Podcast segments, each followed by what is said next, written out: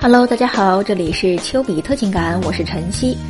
有兄弟问我怎么追非常漂亮的美女，我只想说，美女也是人，你了解她的心理其实也并不难。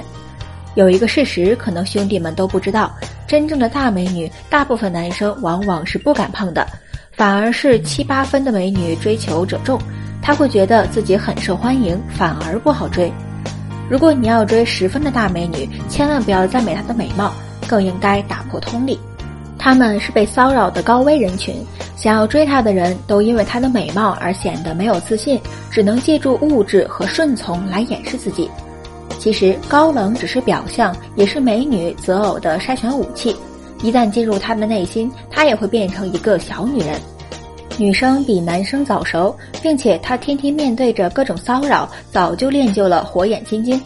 通常来讲，她跟其他优秀的女生一样，从始至终都能预测出一个男生接下来要做些什么。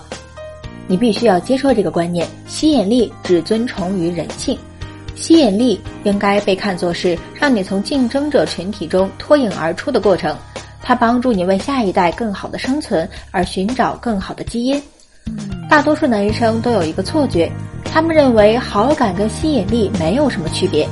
于是当他们想制造吸引力时，却干了制造好感的事。男生总是把吸引力当做朋友式的好感，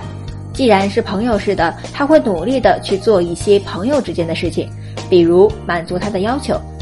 然而吸引力恰恰相反，投其所好没有错，但是不能轻易让他得到他想要的。挑战妹子而不是顺从，大美女早就烦透了只会顺从和乞讨的男生。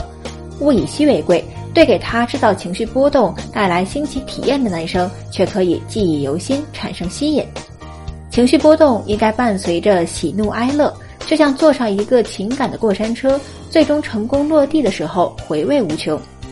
男生以为好感久了就能够变成爱，做一些赢得好感的事，但是这些事根本就不能赢得吸引力。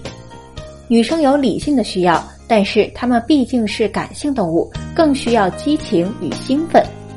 面对自己喜欢的美女，真正阻碍你的其实是内心的自卑，害怕自己价值不匹配。事实上，切换心态，把她当成普通人，一个想追求的女生，事情就会变得容易一点。说了什么话，也不用担心她对你有不好的回应，反而可以拉近彼此的距离。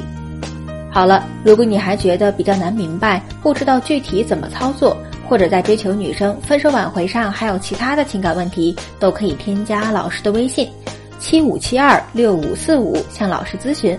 老师呢会根据你的具体情况进行一个一对一的分析和解答，记住哦，老师的微信是七五七二六五四五，我们微信上见。